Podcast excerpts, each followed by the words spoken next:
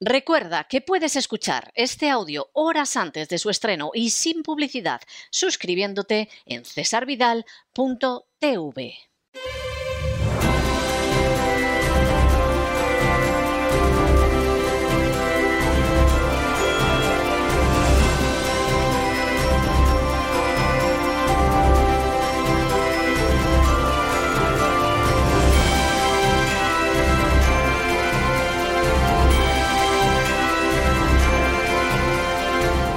Candilejas, Teatro y Espectáculo con César Vidal.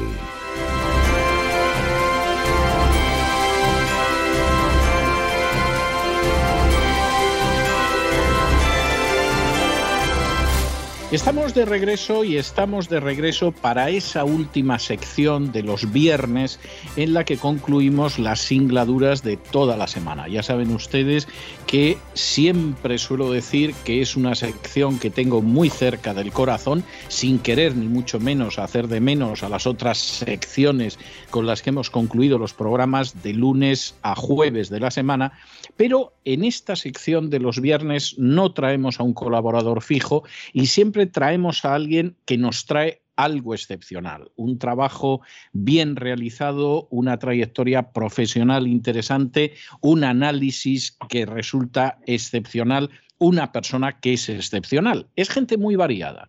Ustedes saben que aquí lo mismo recala una bailarina de ballet que un director de cine al que le dieron el Oscar, que recala una persona quizá solo conocida en su ambiente, pero siempre estamos hablando de gente que merece la pena conocerla más si ya se la conoce y conocerla si a lo mejor su ámbito de conocimiento pues está limitado a lo local, a lo provincial o a lo nacional. En el caso de nuestro invitado de esta noche, tengo que decirles que es doctor en filosofía, que es economista, que es profesional de la gestión empresarial, la educación y la ética que es un estudioso del comportamiento humano y que además tiene una experiencia de tres décadas en cuestiones como auditoría, finanzas, innovación y personas, y además ocupado puestos directivos en multinacionales y eh, empresas medianas y pequeñas. En la actualidad es consultor y además colabora con escuelas de negocios, pero además, por si todo esto les parece poco, escribe con regularidad, ha traducido obras de autores, sobre todo del mundo anglosajón, y es el papá de siete libros, lo cual no es poco. Nosotros no le podemos traer para todo esto, como ustedes comprenderán, es uno de esos personajes polifacéticos que en ocasiones traemos los viernes y que no podemos desarrollar toda su trayectoria ni todas sus áreas de experiencia, pero sí nos centramos en algún aspecto muy concreto en el que tenemos la sensación de que ha arrojado mucha luz. En el caso de nuestro invitado, yo tengo que decirles que me quedé absolutamente asombrado hace muy pocas jornadas cuando de pronto encontré cómo explicaba de una manera extraordinaria, y crean que no estoy siendo generoso en las palabras, soy simplemente descriptivo, analizaba de una manera pero muy, muy correcta, la situación de la educación secundaria en España. No me entretengo más en esta presentación y les digo que tenemos con nosotros a don David Cerda. Don David, muy buenas noches, muy bienvenido. Buenas noches, don César. Encantado de estar aquí. Eh, primera cuestión que es obligada. ¿A usted quién le ha metido en este terreno de la enseñanza? ¿De dónde, ¿De dónde ha sacado usted para poder hacer un análisis tan correcto como el análisis que vamos a ir desarrollando en los próximos minutos? ¿Y qué es el análisis? Lo confieso por el que a mí me llamó la atención. ¿De dónde viene esa relación con el mundo de la enseñanza? Bueno, para empezar viene de, mi padre. Mi padre fue, ha sido profesor durante 35 años en, en peritos agrónomos, o sea, en un mundo digamos, de educación superior, pero, pero especial, ¿no? Y él ha vivido muchas de las cosas que, que, las que vamos a hablar hoy aquí. Aparte, siempre me ha interesado la docencia. Realmente mm, he sido un profesor vocacional durante muchísimo tiempo que no me he podido dedicar a docencia pues porque estaba en el mundo de la empresa y digamos que no me podía permitir quizás pues pasar a, a ese mundo, pero a, raíz de un cambio, en 2017 hice además una investigación sobre la universidad larga siempre interesado en educación superior y escribí un libro sobre la materia, hablando con muchísimos profesores y con, gente de todos los sectores que ya adivinaban en la universidad que se estaba produciendo un deterioro importante, sobre todo a raíz de Bolonia y otras cosas. Posteriormente, pues eh, empecé a trabajar por mi cuenta, me pude dedicar por fin a la educación y aunque mi sueño había sido ser siempre profesor de instituto, pues tuve la cuadratura del círculo, que es eh, enseñar en escuelas de negocio y eh, enseñar, digamos, en, grado y encontrarme con que la universidad se había convertido un poco en el postinstituto, ¿no? Eh, en el sentido de que, bueno, tenía gente a lo mejor de 18, 19 años que por una serie de cuestiones que después podemos comentar, pues, pues tienen un poco la madurez que antes, en la generación anterior, pues sería equivalente a 16 o 17 años, ¿no? Con lo cual cumplí un sueño, digamos, completo, ¿no? Poder dedicarme a cosas relacionadas con la empresa, enseñar y a la vez, a pesar de no estar en el instituto, encontrarme con, con material muy variable. Y de ahí viene mi, mi pasión por la enseñanza y, y, siempre me ha gustado ser profesor, la verdad. Usted eh, se ha referido a la situación actual de la secundaria como una situación de devastación. ¿Qué quiere usted decir cuando habla de devastación? Porque claro, devastación provoca un sentimiento de destrucción, de arrasamiento, de que ha pasado por allí el caballo de Atila y otros caballos de los unos. ¿Por qué la secundaria está en una situación de devastación? Bueno, sí, yo creo que el, término devastación ha sido parte de, quizás ha sido parte de la razón, porque digamos que acumula un sentimiento, ¿no? De que al final este, pues creo que ahora mismo hay como 4 millones de, personas que han visto esos dos tweets. Eh, me refiero a devastación sin ánimo de exagerar ni, ni, un poco, ¿no? Quiero decir que creo que ha sido una, una, una generación o varias generaciones expoliadas. Creo que se han juntado varias cosas. Digamos que hay una degradación fruto de la política, ¿no? Eh, estamos hablando de ocho leyes, ocho leyes de educación en 40 años de democracia, que es un disparate pero a eso se han unido otras tendencias de los últimos años que han empeorado. Digamos que ese, deterioro ha acelerado en el siglo XXI, sobre todo por cambios culturales y sociales y por la aparición de los dispositivos desatencionales, como me gusta llamarlos, porque han caído, hemos puesto en manos de gente que está construyendo su cerebro eh, un elemento para el que hay que estar muy preparado, ¿no? porque si no, rápidamente pues te pierdes. ¿no? Es decir, un, un cacharro que te une con digamos, te, agarra por la parte social, porque son redes sociales y eso es para los seres humanos súper importante, saber que le importamos a alguien, que formamos parte de un activo, etcétera, etcétera, y lo ponemos en manos de, gente que todavía no ha desarrollado pues la concentración y, la atención. Como sabemos, la, adolescencia es el periodo en el que se reorganiza el cerebro al completo y, y donde además la adolescencia duraba de los 15 a los 20 años, ahora está durando de los 10 a los 24 más o menos. Entonces, todo eso ha confluido hasta eh, componer eh, pues un, panorama desolador en la secundaria. Yo quiero decir también que no me quejo, cuando hablo de la secundaria, no me estoy quejando de la institución, ni los profesores, ni nada. ¿no? la educación es un, es un hecho muy complejo en el que todos tenemos nuestra parte de responsabilidad de culpa, padres, profesores, políticos, eh, la gente que, que, los mercados que están alrededor de ellos, etcétera, etcétera. Hay, hay, un término que usted utiliza que a mí me parece fantástico, o sea, siento que no se me haya ocurrido a mí, pero utiliza usted el término de analfabetismo 2.0 y señala que entre esos chicos de la secundaria, por ejemplo, existe incomprensión lectora, y que no solamente no leen un solo libro al año, sino que además eh, se da la circunstancia de que no entienden un texto simple como podría ser el propio eh, libro de texto. Yo tengo que decirle que uno de los problemas graves que encuentro, pero además lo encuentro muy a menudo, es la incomprensión lectora de las cosas más sencillas. Es decir, gente a la que escribes que le has dado unas instrucciones absolutamente sencillas y, vamos, fáciles de comprender, etcétera, y tienen serios problemas de incomprensión lectora. ¿A qué se debe esa incomprensión lectora? Porque antes la lectura era algo que venía desde la primaria, o sea, mucho antes de la secundaria, mucho antes de lo que era, por ejemplo, el curso de ingreso por el que yo pasé. Bueno, yo creo que lo primero que tenemos que entender es que la lectura no es natural en el ser humano. Es decir, la lectura es una, una conquista del ser humano. Eh, como, como, como bien sabe usted, nosotros no tenemos preparado el cerebro de suyo para leer, ¿no? Ha sido una. Hemos, hemos reorganizado nuestro cerebro, hemos aprovechado partes de nuestro cerebro que están para otras cosas, por así decirlo, es largo de explicar, pero, pero para que nos entiendan quienes nos, quienes nos oigan. para eh, este hecho casi mágico de, la lectura. Y la lectura y, la escritura han cambiado la historia del ser humano. La historia del ser humano como, digamos, la antroposfera, el, momento en que el ser humano domina el planeta y hace este planeta a su medida, nace cuando el ser humano descubre y, empieza a practicar la lectura, porque empezamos a poder eh, escribir, transmitir conocimientos de una manera muy profunda. Bien, todo esto ha sido una conquista de muchísimos años y no está asegurada. En el momento en que introducimos en las edades donde las personas tienen que empezar a lentificar su cerebro, porque la lectura, como, como usted sabe, lo que le hace, te hace meterte en una especie de burbuja y te hace que te concentres en algo, ¿no? Esa gente que está aprendiendo a, a coger el amor a los libros, y creo que todos los que nos encantan los libros, pues empezamos más o menos a esa edad, los 13, los 14, los 15 años, ¿no? A, en enamorarnos de la lectura, o quizás un poco antes. Ellos lo han vivido en un mundo pleno de imágenes y pleno de dispositivos desatencionales. Y por lo tanto, les cuesta muchísimo. ¿vale? Eh, eh, estamos hablando para que todo el mundo entienda de personas de 18 años que preguntas en una clase y a lo mejor el 80% de, de las personas que levantan la mano no han leído ni un solo libro en el último año. Y cuando me refiero a ninguno, me refiero a cero.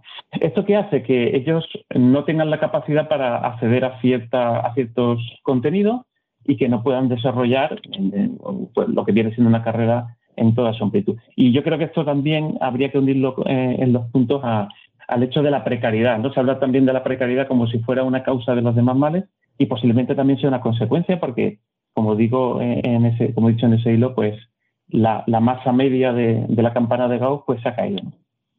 ¿Y qué pasa, por ejemplo, quiero decir, si tienen problemas para leer una frase de un libro y entenderla porque están sumidos en eso que usted denomina muy lúcidamente en analfabetismo 2.0, ¿qué pasa cuando de pronto los coloca usted ante una ecuación de segundo grado?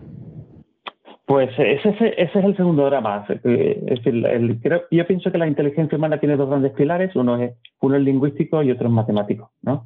Creo que los dos pilares son, son indispensables y, por eso pues, también sabiamente en la educación secundaria se consideran las dos troncales principales, ¿no? la capacidad matemática y la capacidad lingüística. Pero tienen una cosa en común y es la atención. La atención es la puerta de entrada a todo. Y si uno no tiene la atención para leer un libro, la misma falta de atención le cuesta para entender un problema, ¿no? Y saber despejar una X, etcétera, ¿no? Eh, o sea, no es solamente un problema de conocimientos a secas, es un problema de atención. Y también es así que cuando se habla por ejemplo, se ataca la educación desde el punto de vista memorístico, una de las ideas más demenciales que, he oído en el último plan de, de la ¿no? que el problema es el conocimiento memorístico, tenemos que entender que muchos chavales memorizan y olvidan porque no entienden. Es decir, no es que nosotros, los profesores de la secundaria, que hacen un gran trabajo, les fuercen a, con sus exámenes malévolos a, memorizar de una manera absurda, ¿no? No, es que ellos se obligan a memorizar porque no están entendiendo. Y claro, si tú no lees bien lo que entiendes, la única solución es intentar pues, cogerlo, digamos, de una manera memorística y, sin ningún sentido y después vomitarlo. Y, claro, al, fondo hay una, hay una incapacidad para solucionar problemas difíciles y lo que se van a encontrar en el mercado de trabajo es pues, que y cuando se cuenta con un informe, un, plan de negocio o cualquier problema, un paper, etcétera, no van a poder con él. ¿Qué pasa, por ejemplo, con el terreno de la informática? Porque teóricamente, teniendo el ordenador enfrente durante las clases, teniendo la pantalla encendida, eh, se supone que esta gente, al menos en el terreno de la informática, avanzaría lo que no avanza en otras áreas. ¿Realmente se produce ese avance o tienen hasta problemas para manejarse con Word, con Excel, con cualquiera de estos lenguajes informáticos?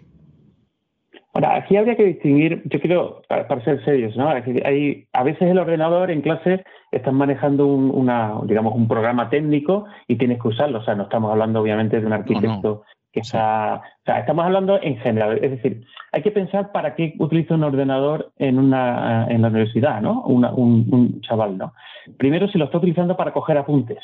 Bueno, eh, normalmente cuando hay personas detrás de una edad, mucha gente no está tomando, no está, no está tecleando, entonces está viendo y no está allí. Es decir, el problema es que muchos de ellos no están allí físicamente, ¿no? Están viendo los goles del Betis o, cualquier cosa, ¿no? Entonces, primero el, el, ordenador como factor que puede sacarte a gente de la clase, ¿vale? No digamos un móvil, ¿no? Ahora nos dedicaremos a ello si quieres. Y, luego es verdad que alguien puede utilizar un ordenador para tomar apuntes simplemente, pero fíjese qué poco tecnológico es eso. O sea, es una máquina de escribir. No, no, no, tiene nada de, sofisticado, ¿no? Eh, aparte de eso, los, chavales de la, generación, en general, el nivel de conocimiento de ordenadores es muy bajo. Es decir, ellos casi no tocan ordenadores, tocan móviles. En segundo lugar, solamente programan los que están en ese tipo de carreras, ¿no? Y casi no. Eh, en mi generación, yo tengo 50 años, pues yo he programado, o sea, he aprendido a programar en Basic, en, fin, en programas de... O sea, nosotros no venimos del mundo, cuando se habla de, la, de los nativos digitales, parece que nosotros, sus padres, venimos de un mundo, yo qué sé, del, cavernícola, ¿no? Y no tiene nada que ver, yo, yo me he criado con ordenadores, ¿no? Pero ellos se han criado con dispositivos móviles que es completamente distinto. Con lo cual, es verdad que nos encontramos que no manejan ofimática, que les cuesta muchísimo y que, lo que a lo que nos referimos con natividad digital es literalmente a capacidad para mover los dedos rápido sobre una pantalla de móvil. ¿no? Entonces hemos romantizado eh, esa relación que tiene esta generación con las nuevas tecnologías y realmente además tenemos que reconocer, y yo creo que ya es hora, que manejar una app o un teléfono móvil cualquiera puede hacerlo. Es decir, no requiere una especial, una especial eh, habilidad.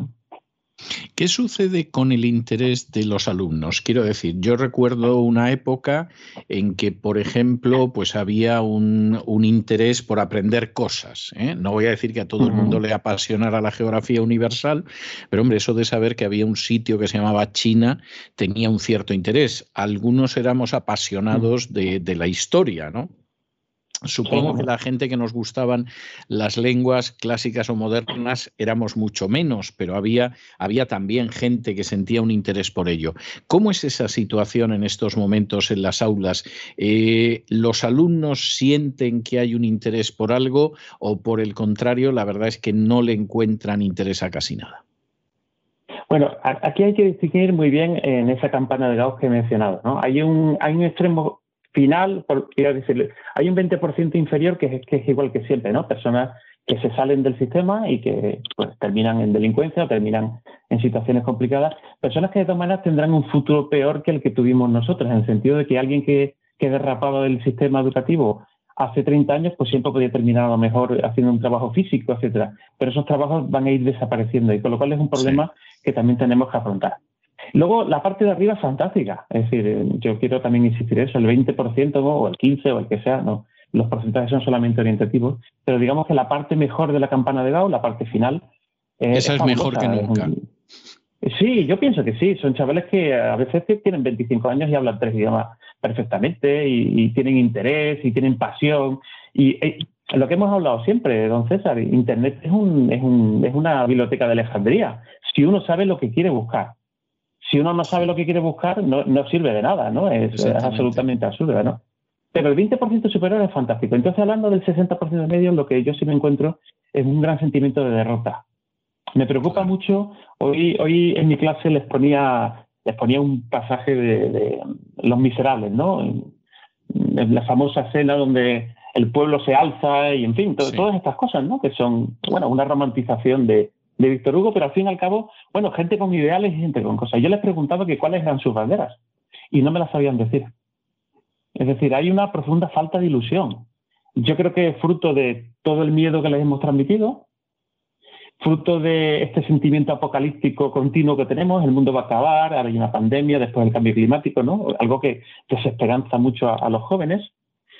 Y, fruto también de haber estado perdidos en esa época en donde uno empieza a apasionarse por las cosas. La pasión es algo que, como usted bien sabe y lo ha demostrado además en sus libros, se, desarrolla, es un proyecto personal y ellos han sido, han sido desprovistos de, de, ese, de ese ánimo que uno tiene a, a esas edades. ¿no? Le falta hambre en ese sentido. Yo creo que también la prosperidad pues tiene este, este lado oscuro, ¿no? que cuando hay mucha prosperidad hay menos hambre. ¿no? Ahora, vamos a ver, estamos hablando de más de la mitad de los jóvenes. Es, una cifra pavorosa. ¿eh? Bueno, muchísimo más. O sea, vamos a aceptar que hay un 20% que no hay nada que hacer con ellos, que es muy triste tener que aceptar que siempre hay un 20% que no hay nada que hacer. Eh, estamos dando gracias a Dios por el 20% que a lo mejor ha sido, es mejor que nunca. Pero claro, luego me está usted hablando de que hay por ahí una masa ovejuna y amorfa de un 60% que ya solo esa masa es más del 50% sí, tengo que decir. Sí, sí, dígame. Sí, no, quería decirle que, quiere decir el estado en que llega. Luego es verdad que la universidad puede hacer muchas cosas. La universidad tiene sus propios problemas. Tampoco significa que la secundaria sea un desastre y la universidad no salvadora. No quiere decir eso. Quiere decir que también hay un proceso de maduración de las personas y aunque a lo mejor tardan más y después a los 25 hay mucha gente que por la propia maduración va mejorando y porque además va descubriendo cosas. Es decir, hay gente que descubre que le han estafado. Cuando yo hablo con, mi, con mis alumnos de primero que tienen 18 años y les pregunto cuánto tiempo medio dedican a, los dispositivos móviles, mm, está entre 2 y 6 horas al día. Qué bárbaro. Claro, cuando alguien encuentra eso y tú se los pones por delante y si tiene gente lo suficientemente que conserve un poco la autoestima y el, y el, y el orgullo de la profesión, ¿no? Como intentamos, ¿no? Y, les diga, oye, oye, os están engañando, ¿no? Hay alguien que se está enriqueciendo con vuestra atención y vuestro tiempo, ¿no? Que es un, creo que es un debate que, que, no está llegando, ¿no? Y que, que, que, le exigimos a estas industrias que se hacen absolutamente, se lavan las manos y, y ponen esas cosas en manos de los chavales, que no es que sean drogas ni nada, puede, pueden tener un gran uso, ¿no? Pero es cierto que ellos no están preparados para ello, ¿no? No, yo pienso que es, dramático como llegan, luego hay cosas que se solucionan con el tiempo, pero estamos perdiendo una oportunidad gigantesca, ¿no? Es decir, tenemos más medios que nunca, sabemos más que nunca, tenemos a, bien educado a, nuestra al alcance, ponemos a su alcance pues el mundo entero, un mundo de conocimiento infinito, y lo que estamos haciendo es fracasando. Y, yo, yo creo que tiene solución, pero de alguna manera tenemos que tomarnos en serio. ¿Y esto tiene alguna solución o por el contrario, mm. aquí la única cuestión mm.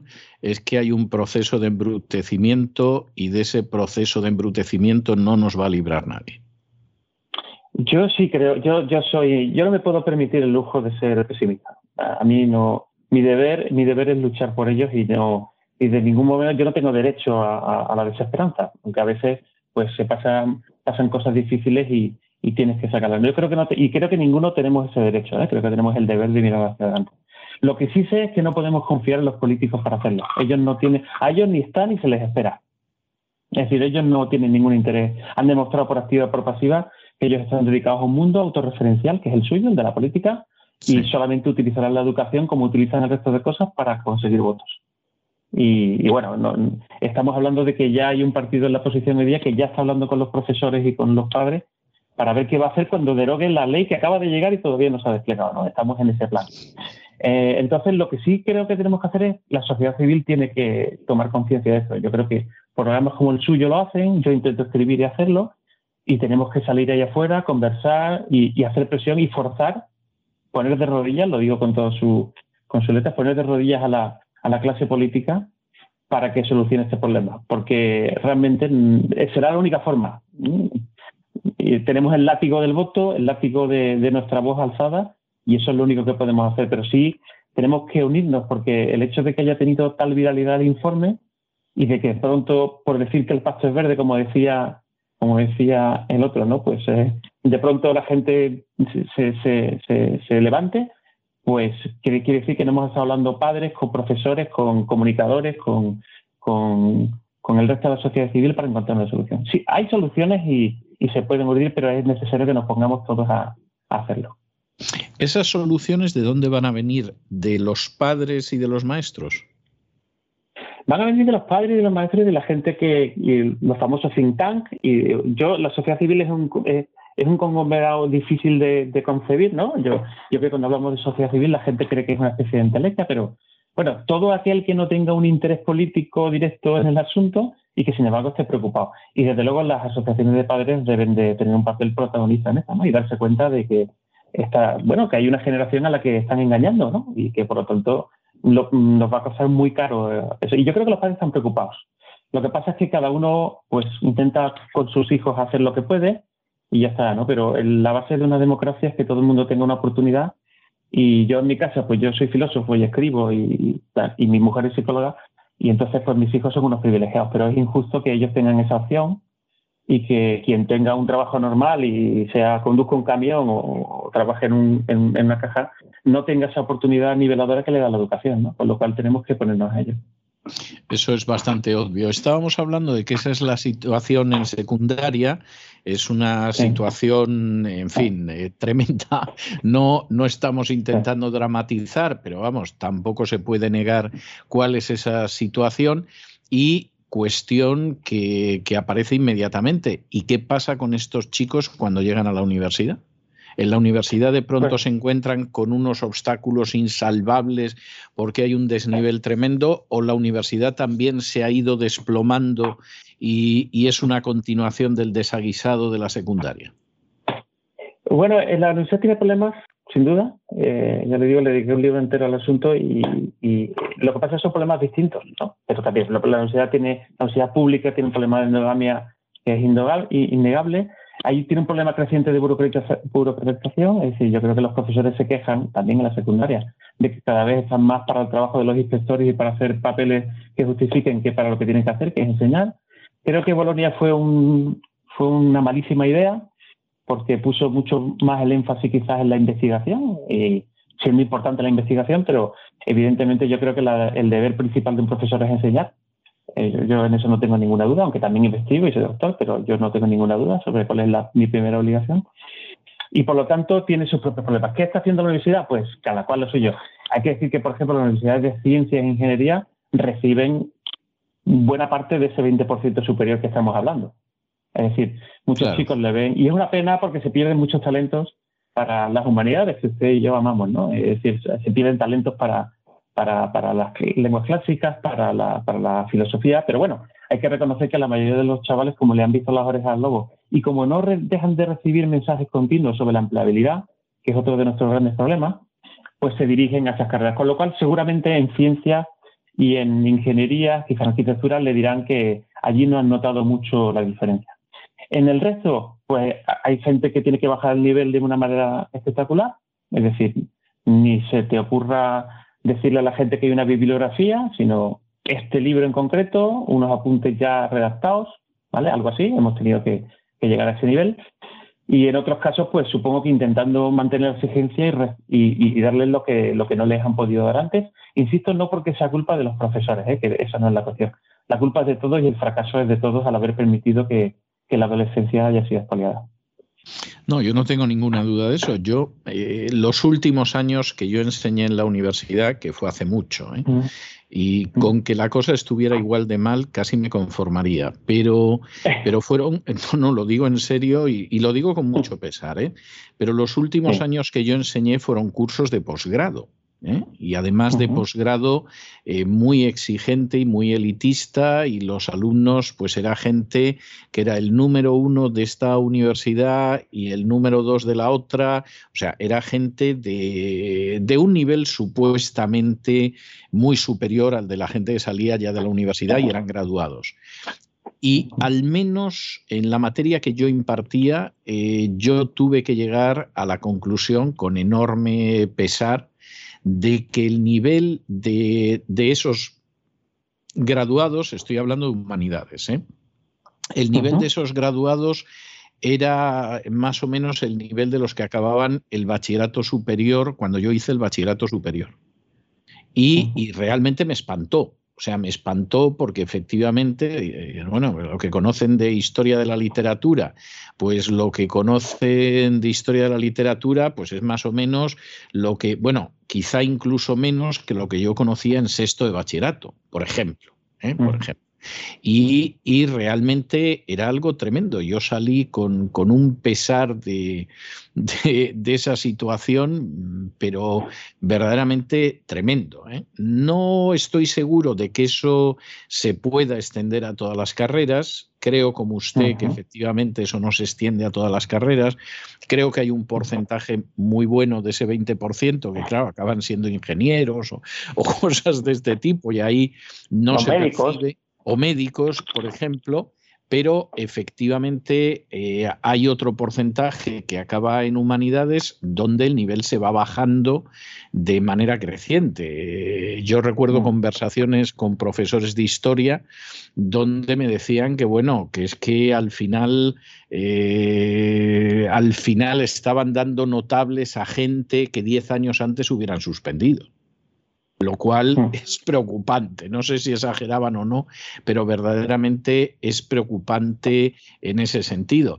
Bueno, vamos a ver, y aparte del optimismo que veo que tiene usted y todo lo demás, eh, realmente qué caminos habría que emprender para que esto saliera adelante. Es decir, vamos a ver, por, por decirlo de, alguna manera, eh, ¿qué haces en un momento determinado para que esos chicos en clase eh, se enteren de lo que están leyendo?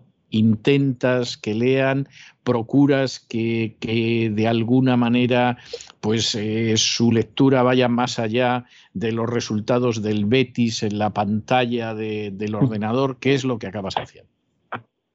Bueno, primero eh, respetarlo muchísimo. Es decir, yo, yo, yo los veo cuando los veo así, los veo como víctimas. Eh, cuando ha salido este hilo, aunque no he tenido casi atención porque no, porque no estoy acostumbrado a esa exposición y porque no me eran demasiadas interacciones, había gente que, que, que, acusaba, me acusaba por, mi, por el juicio que he hecho de soberbia, ¿no? Es decir, no se trata de decirle a un chaval, mira que tú estás aquí abajo y yo estoy aquí arriba, en absoluto. Pero una obligación de un profesor, eso nunca, eso nunca. Pero un profesor sí tiene la obligación de hacer sentir el dolor de la ignorancia en absoluto. Porque eso, hay un, yo creo que uno de los grandes motores, y, creo que es uno de los que hemos perdido, uno de los grandes motores de la, de la educación es el orgullo. Es decir, eh, que tienes que sentir herido en tu orgullo. Y, usted y yo cuando hemos, nos hemos enfrentado a libros difíciles ha sido porque, oye, yo quiero saber esto, ¿no? yo quiero ser una versión mejor de mí mismo. Por lo cual, lo primero que tengo que hacer como profesor es que ellos se den cuenta de una manera muy respetuosa de todas las cosas que ignoran, ¿no? Lo segundo que tengo que hacer, don César, es que cuando yo voy a explicar algo, tengo que explicarlo todo. O sea, imagínense usted, por ejemplo, Los Simpsons, ¿no? la serie de Los Simpsons. La serie de Los Simpsons es una serie que un chaval de hoy día no puede ver, no entiende nada de lo que ocurre allí. Es cierto. Porque son series con muchísimas referencias, ¿no? Entonces yo cada vez que explico algo, yo no puedo, yo no puedo hablar de... Eh, le, cuento una experiencia que le gustará. Hay una, hay una, hay un área que, de Tosca, Vicidarte, que hay, hay, una grabación muy conmovedora de Daniela Desi, eh, ella murió después, poco después de aquello, cantando Vicidarte y, y, haciendo un bis, ¿no? Entonces, uno de los ejercicios que hago en clase es que se lo pongo y, ella escucha, eh, escucha la primera vez que lo canta y les digo, bueno, escuchad esto cada vez que aparece. No tengo ni que decir que nadie normalmente hasta ese momento escucha ópera en su vida. Sí, lo creo. nada, no, sabe de lo que le estoy hablando, ¿no? Y entonces les pregunto, oye, ¿qué os ha parecido? La mayoría les aburre, no sabe de, qué van. Y entonces les digo, bueno, ahora voy a dedicaros 15 minutos a intentar, como sabe usted, es un área donde ella le canta a Dios diciendo, oye, ¿por qué si yo soy una buena persona, cómo, me, cómo es que me pasa esto a mí, ¿no? Es un, es un, yo diría que es una versión del, del libro de Job, ¿no? Y entonces las pongo a investigar, oye, investigar qué fue, qué pasa con Job, quién fue Daniel Adesi, qué se canta en Tosca, oye, intentar ver una traducción de lo que os cuenta allí, ¿no? Sí. Y le dedicamos 15 minutos a eso. Y después les hago que la escuchen otra vez. Y hay gente que prácticamente llora en la segunda versión. Claro, Porque cuando tú entiendes y tienes las referencias, puedes sentir. Es decir, a ellos no solamente les estamos robando una cultura en el sentido que mucha gente no entiende o entiende de elevado de poder ir a un cóctel y, hablar de una manera elegante. Le estamos robando sentimientos que ellos no entienden porque nunca han tenido. Y le estamos robando vida personal, ¿no? Entonces lo que yo tengo en clase muchas veces es que bajar al nivel de contarle todo para que ellos puedan entender las cosas, ¿no? Entonces puedo explicarle menos cosas, como todo el mundo puede entender, tengo que ir más lento, y por lo tanto ellos salen peor preparados y por lo tanto ahora salen con un grado y tienen que hacer un posgrado porque les faltan trozos, todo es una cadena. Y, luego, ya le digo, tratarles con muchísimo respeto, pero oye, diciéndoles, señores, habéis venido aquí y esto hay que solucionarlo porque, porque yo no puedo ser complaciente con lo que os está pasando, ¿no? Con lo cual hay que ser exigente y a la vez cogerles de la mano para que no, para que no se te pierdan. No, no cabe la menor duda de que tiene que ser así. Yo, y yo estoy convencido, vamos a ver, yo creo que, que, no es una cuestión simplemente de que tengan una cultura, no es una cuestión simplemente de que a lo mejor encuentren un mejor puesto de trabajo. Todo, todo eso es bueno, es decir, si no, no estamos despreciándolo ni desdeñándolo ni nada.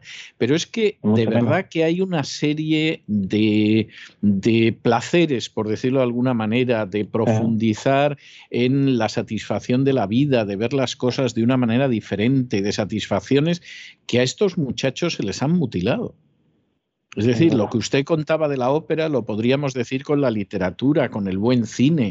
O sea, lo podríamos aplicar a infinidad de cuestiones que, son enormemente importantes y que, sin embargo, pues al final a estas generaciones se les ha quitado para no ofrecerles nada a cambio, porque la persona que en un momento determinado perdió el uso del quinqué y le pusieron luz eléctrica en casa, pues eso que ganaba. ¿Eh?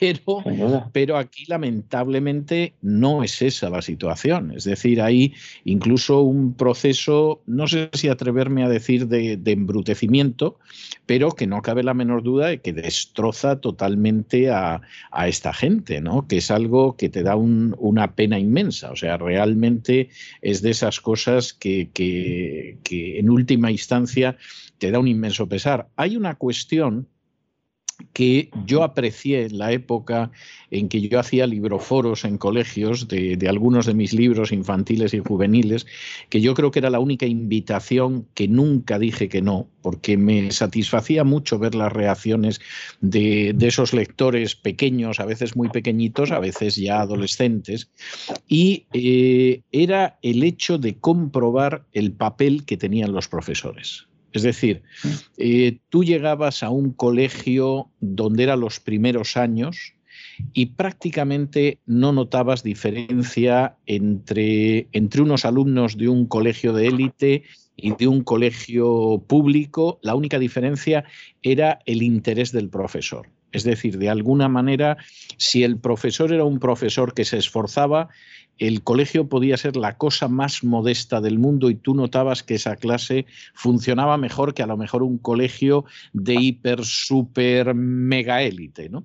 Pero de alguna manera sí había una enorme diferencia cuando llegabas a cursos más avanzados, porque en el colegio de élite te podían todavía imponer una disciplina, supongo que por eso de que había que pagarlo, y sin embargo en los colegios públicos esa disciplina no estaba y ahí sí que notabas una enorme diferencia. ¿Sigue existiendo esa diferencia hoy en día o, es un fenómeno que ha mejorado o es un fenómeno que ha empeorado? Bueno, sin duda, eh, tener, eh, tener suerte con los padres y tener suerte con los profesores es lo que marca tu vida. Sin duda. Profesional y, de educación. O sea, si tienes suerte, lo que, lo que como sociedad no podemos permitir es que efectivamente sea una suerte. Es decir, que tú, si que nazca una, una familia humilde que no tiene los medios, ni en esa casa hay libros, porque hoy día hay que entender que el, la, el 80-90% de la explicación de que una persona de 24 años tenga una formación profunda y, sea un gran profesional y se lo rifen allá afuera, porque lo que hay es una guerra por, el, por, por los mejores, ¿no? Porque, como hemos dicho, hay una gran diferencia, hay un gran escalón. Depende de cuál haya sido su casa. O sea, si en su casa ha habido libros, si en su casa ha habido conversaciones, esa persona tiene mucho más opciones. Y eso es una involución democrática. Eso antes no era así. Hace unos años, si tú tenías un profesor, solucionaba, digamos, el problema de, la casa, ¿no? Eh, ¿Cuál es la cuestión? Que el profesorado está muy machacado. Eh, estamos hablando de profesores en secundaria, como sabe, que son agredidos. Y profesores que, que a los que los padres les quitan la autoridad. Es decir, es un, es un, es un es un grupo de profesionales que, por que realmente siento un grandísimo respeto y que realmente ellos están en una mala situación. Han, ido perdiendo sitio y cada vez se encuentran más, más desmotivados, más desmoralizados es la palabra, ¿no? Más desmoralizados. Con lo cual, claro, en, esas, opciones, esas opciones van bajando. Pero sobre todo, la gran diferencia entre lo que usted vivió y lo que yo estoy viviendo es, como he dicho, los dispositivos desatencionales y los móviles. Eh, eso es lo que está, está averiando por completo la, maquinaria. Y sobre todo hay una muy fuerte industria que ha tratado de convencer a, los padres y a los políticos, a los políticos es fácil de convencerlos, ya sabemos cómo, ¿no? Pero a, a, los padres convencerles de que realmente la educación estaba fallando porque era muy antigua y lo que hacen falta son unas pizarras estupendas en clase y TikTok para enseñar historia y este tipo de cosas, ¿no? Es decir, aquí hay intereses económicos que han dado en decir que el, problema de cuando lo que teníamos hace 15 años pues ya era una nueva generación de profesores perfectamente modernos, hombre, con, muchas cosas que mejorar en sus métodos como todos, ¿no? Pero no teníamos un problema de una educación antigua en cuanto a los métodos, ¿no? Y entonces hemos desviado el, foco de atención y lo que tendríamos que hacerlo es lo que usted acaba de decir, en volver a, dar legitimidad y su sitio al profesor y a volver a confiar en ellos y, y que sean los mejores profesores posibles.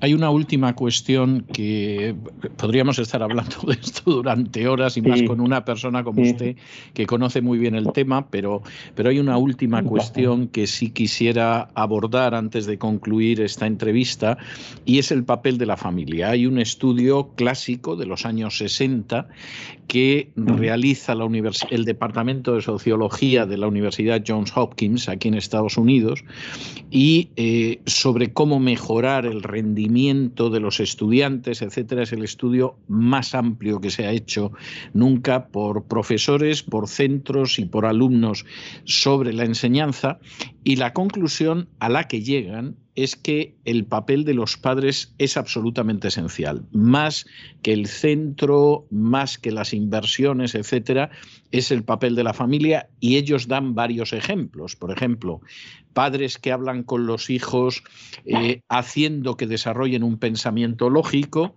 padres que empiezan a leer con los hijos, eh, padres que eh, se dedican a enseñar a los hijos cuestiones relacionadas con el arte, la música, las matemáticas, el cálculo, etcétera, bueno, esas criaturas de mayor o menor edad van a volar mucho más alto por regla general que otros, aunque a lo mejor vayan a colegios o vayan a escuelas que son más caras, más de lujo, etcétera, etcétera.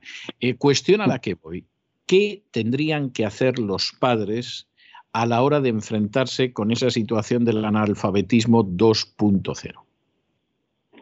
Yo pienso que lo, principal es cambiar el, norte de lo que les contamos. Nosotros los padres, de hace unos tiempos se, nos ha, o sea, ha, corrido como la pólvora una mentira y es que hay una grandísima competencia allá afuera, casi todo, todo el mundo habla tres o cuatro idiomas, tiene cuatro carreras y por lo tanto los chavales lo que tienen que pensar es en capacitarse, digamos, a la coreana, para que nos entendamos, ¿no? O sea, con un solo fin, de una manera, de una manera, digamos, como para acudir a una especie de selva. E, esto no es cierto. O sea, como estoy contando, los mejores no son tantos y por lo tanto no es tanta la competencia. De hecho, la competencia ha bajado.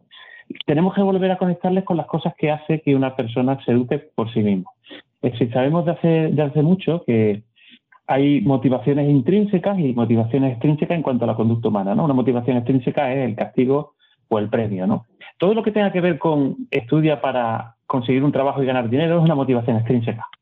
Es una motivación lícita, como usted bien ha dicho, pero, pero una, una motivación de mecha muy corta y que enseguida cae, puedes caer en el desánimo y puedes eh, abandonarla. ¿Cuáles son las motivaciones intrínsecas? Pues a mi, a mi juicio son, podrían ser tres o cuatro. La primera es el deseo de saber. Eso es un deseo. Y si, y si y si no lo ven en casa, que, tienen padres que desean saber, pues difícilmente eh, lo van a copiar, ¿no? Y, es un deseo tan potente como puede ser el deseo sexual o cualquier otro deseo. Es decir, es, un, es una cosa muy poderosa. El segundo es el amor a la libertad, ¿no? Si, si no les explicamos que un soquete mm, pues es un, es un esclavo, es un súbdito, no es un ciudadano, pues seguramente no querrán formarse, ¿no? Querrán formarse por motivos, ya digo, más fríos y como el de la empleabilidad. Eh, también hablaría del deber, ¿no? Creo que eh, hemos abandonado casi por completo el, lenguaje de los deberes, hemos insistido en de los derechos y el deber a mí me parece que también es un, algo que debemos recuperar como algo más caliente, es decir, explicarle lo bien que te sientes cuando eres un gran profesional y cuando eres un buen ciudadano y que tienes una, labor que hacer ahí afuera, ¿no? Y que el mundo no se ha caído de un platillo volante y que tienes tu, lugar en él, ¿no? Y por último, eh, como le decía, el orgullo. O sea, tenemos que hacer gente más orgullosa gente que, se sienta mal cuando no sabe. ¿no? Hay en ese sentido hay un mal que usted reconocerá inmediatamente porque se habrá enfrentado muchas veces, que es el mal de la Wikipedia, ¿no? Es decir, el creer que todo el conocimiento está en la red. Sí, sí. que no es cierto, exactamente. es, rigurosamente falso. Rigurosamente falso. Y, la Wikipedia no, sirve para nada si tú no sabes qué buscar en la Wikipedia. Exactamente igual que antes una, una enciclopedia, ¿no? Entonces, decirles que ellos tienen que sentir el orgullo de, cuando saben y, el dolor de cuando no saben, ¿no? Y la ignorancia. Y como ellos están en una especie de burbuja en la que le dicen no hace falta saber nada porque siempre podrás buscarlo en Internet, lo cual es falso, pues tenemos que reconducirles de esa estafa como padre y decirles, no, no, el, conocimiento es algo que te llevas contigo, que te construye y que te va a hacer mejor persona. Y yo creo que si recuperamos ese discurso caliente y elevado, y que se puede hacer perfectamente, ¿no? Pero siempre desde el ejemplo, claro, pues yo creo que hay una solución en, el horizonte. Yo también lo creo. Pues, don David, muchísimas gracias por este tiempo que, nos ha concedido usted. En, otra época, cuando estas entrevistas eh, tenían lugar en un estudio, yo tenía la costumbre, eh, como un gesto simplemente de deferencia hacia gente que como usted había tenido la gentileza y la paciencia y la amabilidad de atendernos, de regalarle uno de mis libros dedicados, siempre decía que no estaban obligados a leerlo, era un simple detalle, pero esto en el ciberespacio es imposible y entonces suelo dejar a mis invitados con alguna pieza musical, con alguna canción. Y he decidido dejarle a usted con la obertura de una película que yo vi siendo niño, que he vuelto a ver varias veces y que siempre me emociona, que es una película del año 69, el famoso Adiós Mr. Chips, que protagonizaba Peter O'Toole, donde era ese maestro de escuela que traducía la guerra de las Galias de Julio César con los alumnos y que los años iban pasando, iban pasando y él seguía con ese amor inmenso al mundo clásico, ¿no? hasta tal punto que llegaban las vacaciones y viajaba a Italia para encontrarse con, con el mm. mundo clásico. A mí me parece una película bellísima. Le dejo con la obertura de, del Goodbye, Mr. Chips, del Adiós, Mr. Chips. Y, eh, en fin, muchísimas gracias por todo y hasta la próxima, que seguro que nos vamos a volver a encontrar en el ciberespacio. Pues yo decirle que muchísimas gracias, que la pena de no tener ese libro, pero que tengo el trabajo hecho porque he leído muchísimos de esos libros y para mí es un honor haber estado en su programa. Muchas gracias. Y con estos compases casi tiernos del adiós Mr. Chips, esa maravillosa película sobre el mundo de la enseñanza, pero también del amor, hemos llegado al final de nuestra singladura de hoy del programa La Voz. Esperamos que lo hayan pasado bien, que se hayan entretenido, que hayan aprendido incluso una o dos cosillas útiles y los emplazamos para el lunes de la semana que viene, Dios mediante, en el mismo lugar y a la misma hora. Y como siempre, nos despedimos con una despedida sureña. God bless you. Que Dios los bendiga. El programa La Voz es una producción de Artorias Incorporated y al amparo del derecho a la libertad de expresión no se hace responsable de las opiniones vertidas en el curso del mismo.